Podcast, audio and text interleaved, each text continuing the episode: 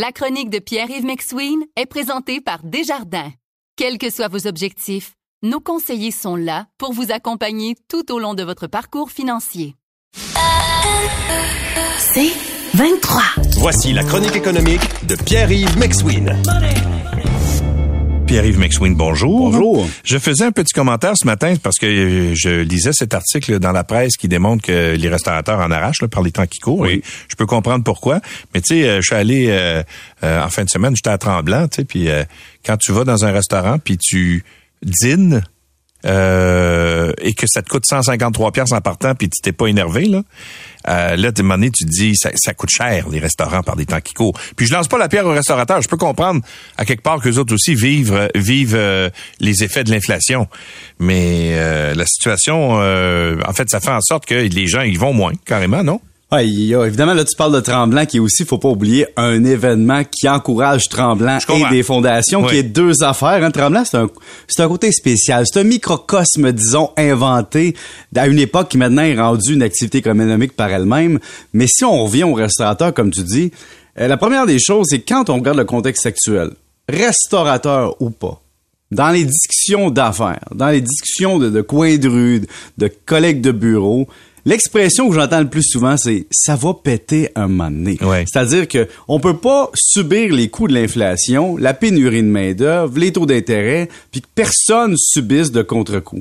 Et, euh, et les restaurateurs ont une situation bien particulière. Hein. Dans la presse, on parle d'un certain contexte. On est dans une tempête parfaite négative. Premièrement, quand tu parles de taux d'intérêt, c'est sûr que nous, on voit nos taux d'intérêt hypothécaires personnels, avec un taux directeur à 5% un taux préférentiel à 7,2 Mais quand tu es dans le monde de la restauration, tu es déjà dans des prêts qui sont un peu plus à risque parce que les banques te prêtent avec des taux moins favorables. Ta marge de crédit va être à du 9-10% minimalement quand tu réussis à te financer, pas pire, si tu réussis à te financer.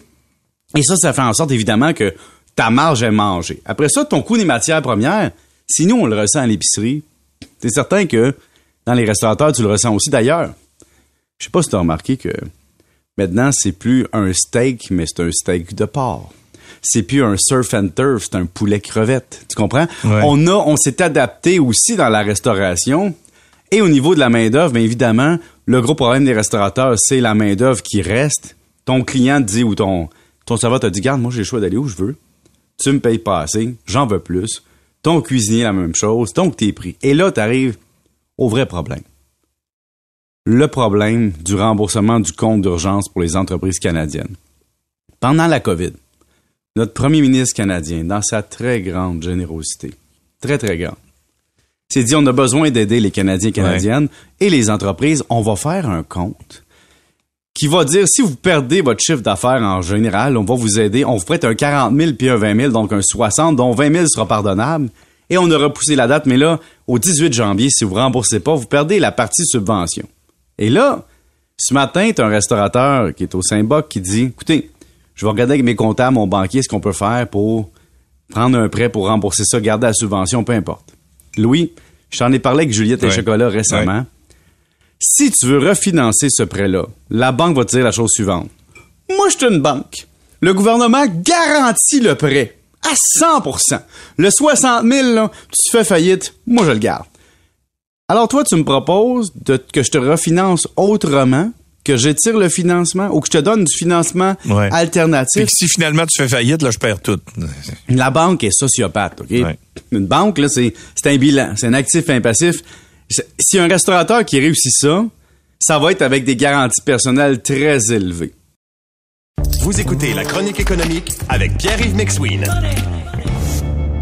Maintenant, l'autre point, c'est le télétravail. On a beau dire que c'est la meilleure des choses, mais est-ce que tu t'es promené un peu au centre-ville dans la restauration après ton travail du matin, Louis? Bien sûr.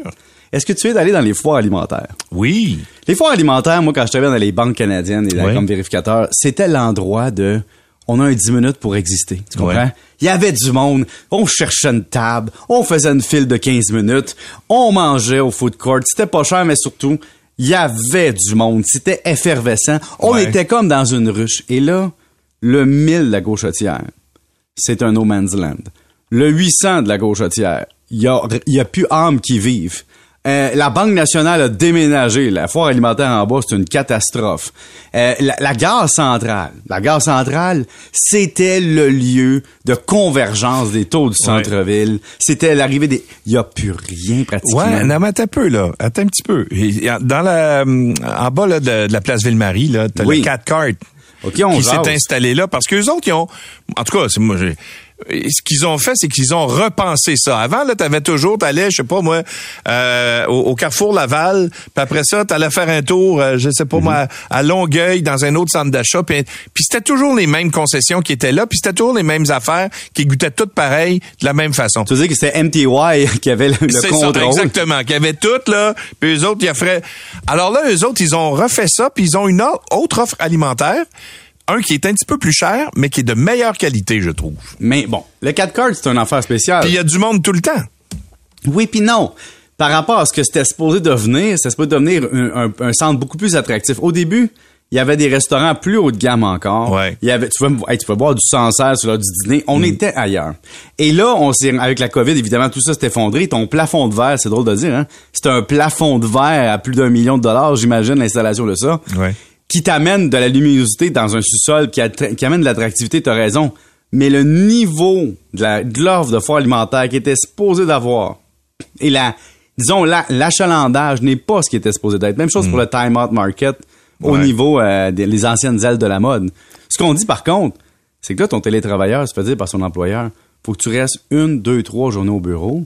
Ben, les gens se font un, peut-être plus de lunch aussi. Et quand ils viennent au bureau, ils viennent pas toujours. Et donc, on le sent au centre-ville. Pour ceux qui ont connu le centre-ville du début des années 2000 comme moi, alors que c'était l'affaire à vivre dans ta vie quand tu travaillais au centre-ville, c'était de vivre ça, cette effervescence-là, elle n'est plus présente et ça se répercute chez les restaurateurs. D'ailleurs, la question maintenant va plus loin que cela. On parlait du coin de Berry-UQAM. Le coin de Berry-UQAM, dans l'article de la presse, a tellement été désaffecté par les rénovations de rue, la pandémie. Hmm. Là, tu as des étudiants qui ont beaucoup aussi pris l'habitude de vivre chez leurs parents par rapport à il y a 20 ans, puis se louer d'appartements, voyager. On a développé une offre de transport en commun. Les, enfants voyagent avec leurs parents en télétravail, c'est moins cas. Il y a tout ça là, qui vient changer. Puis là, les taux de financement, évidemment, qui aident pas, mais on pourrait en parler des heures et des heures. Mais dites-vous qu'au Canada, on magasinait à peu près, là, je te dirais, un 20% de notre consommation au restaurant d'aliments. Si on coupe dans notre capacité de paiement chez nous, bon, on va aller moins au restaurant, puis on a 20% de marge pour aller dépenser à l'épicerie plutôt qu'au restaurant. En moyenne. Mon cher Pierre-Yves, on se reparle demain? On se recroise dans un café de la foire oui, Peut-être. Salut.